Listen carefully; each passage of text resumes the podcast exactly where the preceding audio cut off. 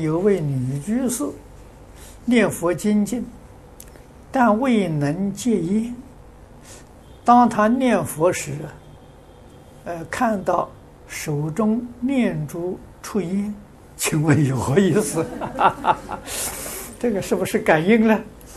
啊，他手里常常拿香烟呢，念珠里面也冒烟出来了。我相信这个感应呢，是一种警惕。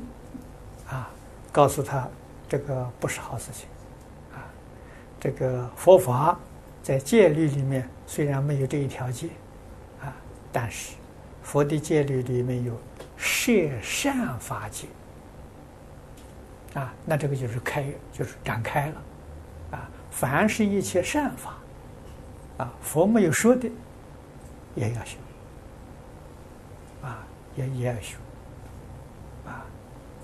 这个利要有情戒，你说现在这个抽烟，啊，抽烟是现在一般人讲抽二手烟的时候，那个那个受伤害的更严重。